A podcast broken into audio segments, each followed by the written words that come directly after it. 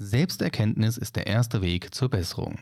Sagt man immer so leicht, da ist auch was dran und damit herzlich willkommen zum Hirngesteuert Podcast.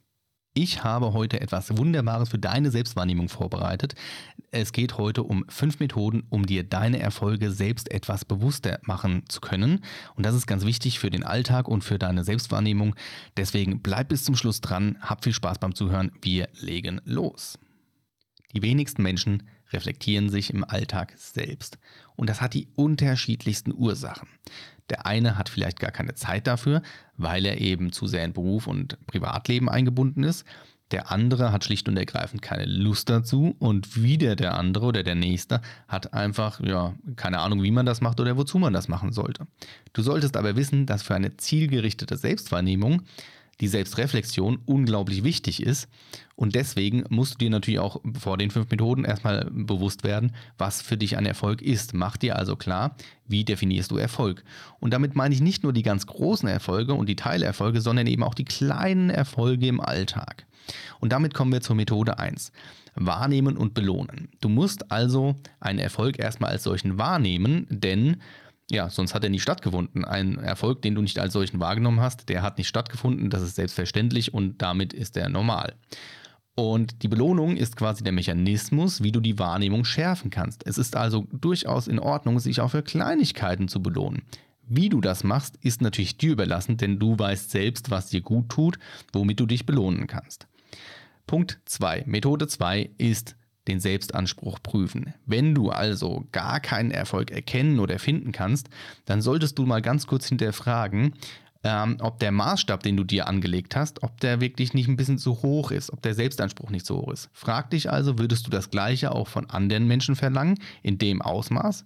Und wenn nicht, ja, Warum eigentlich nicht? Denn häufig ist es so, und da muss ich mir selbst an die Nase greifen, dass man eben auch an sich viel zu unrealistische Selbstansprüche stellt. Und so kann man natürlich keinen Erfolg verbuchen. Also Methode 2, Selbstanspruch überprüfen. Habe ich einen zu hohen Maßstab gesetzt für mich selbst? Kommen wir zu Methode 3.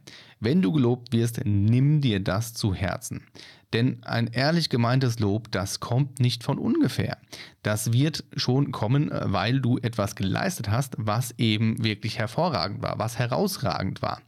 Und wenn du dann einfach hergehst und sagst, ah, ich habe nur meinen Job gemacht und ah, das ist doch völlig normal und selbstverständlich, dann nimmst du deinem Gehirn die Chance, deine Stärken, deine Fähigkeiten und deine Talente mit einer ja, mit einem Erfolg zu verknüpfen. Und wenn du dich erinnern möchtest, was du alles kannst, was deine Stärken, was deine Talente sind, dann wirst du darauf keinen Zugriff haben, denn es ist für dich ganz normal. Und du darfst nicht vergessen, für andere Menschen ist das vielleicht gar nicht normal. Das heißt, du hast deine Stärken, die heben sich eben davon ab, dass es was ist, was du besser kannst, was andere nicht so gut können. Lerne also Lob zu akzeptieren, nimm dir das zu Herzen, das ist ganz wichtig. Das klingt vielleicht ja auch selbstverständlich, aber für viele Menschen ist das nicht so einfach. Kommen wir zur Methode 4. Und da geht es um Teamarbeit. Wenn du also jetzt ein Projekt abgeschlossen hast in einer Gruppe, in einem Team, dann solltest du dir danach ja, die Zeit nehmen, deinen Anteil rauszufinden. Also nimm dir kurz die Zeit nach einem abgeschlossenen, erfolgreichen Projekt durchaus mal rauszufinden, was für einen Anteil hattest du daran, dass dieses Projekt überhaupt erfolgreich abgeschlossen werden konnte? Denn es war ja eine Gruppenarbeit und jeder hat da was beigetragen. Und da ist es durchaus auch legitim, und das solltest du machen, dir rauszunehmen und die, zu überlegen, was war mein Beitrag, dass das funktioniert hat. Natürlich habe ich irgendwann mal gesagt, jeder ist ersetzbar, aber in diesem Fall warst du ja daran beteiligt und somit hattest du etwas beigetragen und das solltest du rausfinden, was du beigetragen hast, damit das überhaupt abgeschlossen werden konnte. Das heißt, ja, Methode 4, Erfolgsanteil identifizieren könnte man sagen.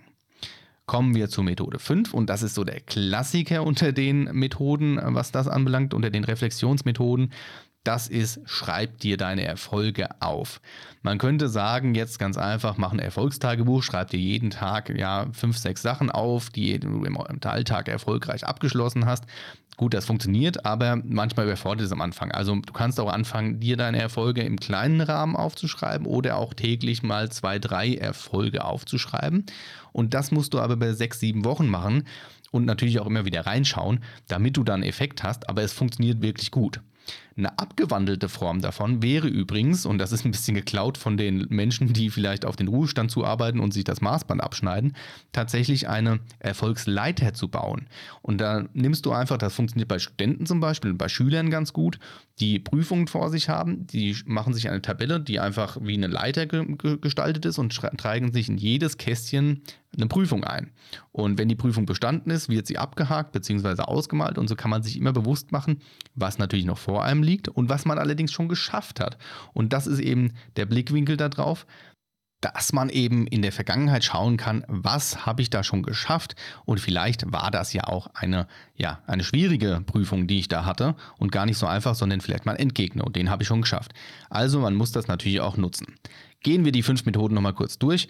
Methode 1, nachdem du dir natürlich klar geworden bist, was für dich ein Erfolg ist, wahrnehmen und belohnen. Ganz wichtig, Erfolge müssen wahrgenommen werden, sonst haben sie nicht stattgefunden. Belohne dich dafür, auch für kleine Erfolge. Methode 2, Selbstanspruch prüfen. Überprüfe nochmal, ob der, ja, der Anspruch, den du an dich stellst, ob der nicht vielleicht unrealistisch zu hoch ist und warum du das an dich so richtest. Methode 3, Lob zu Herzen nehmen, ganz wichtig, auch da, wenn du Lob kriegst, nehme es dir zu Herzen, das kommt nicht von ungefähr. Und Methode 4, in Teamarbeit zum Beispiel, Ermittel deinen Erfolgsanteil. Was hast du dazu beigetragen, dass das Team Erfolg hatte? Und Punkt 5, der Klassiker, das Aufschreiben, das hatten wir eben schon. Ein wunderbarer Klassiker, dauert ein bisschen Zeit, aber ja, es funktioniert wirklich gut. An dieser Stelle vielen Dank fürs Zuhören. Ich hoffe, es hat dir gefallen. Du hast was gelernt. Lass gerne ein Like und ein Abo da, wenn du es noch nicht getan hast. Ist wie immer beides kostenlos. Ja, und da bleibt nichts anderes außer zu sagen, ich freue mich bis zum nächsten Mal. Mach's gut und tschö.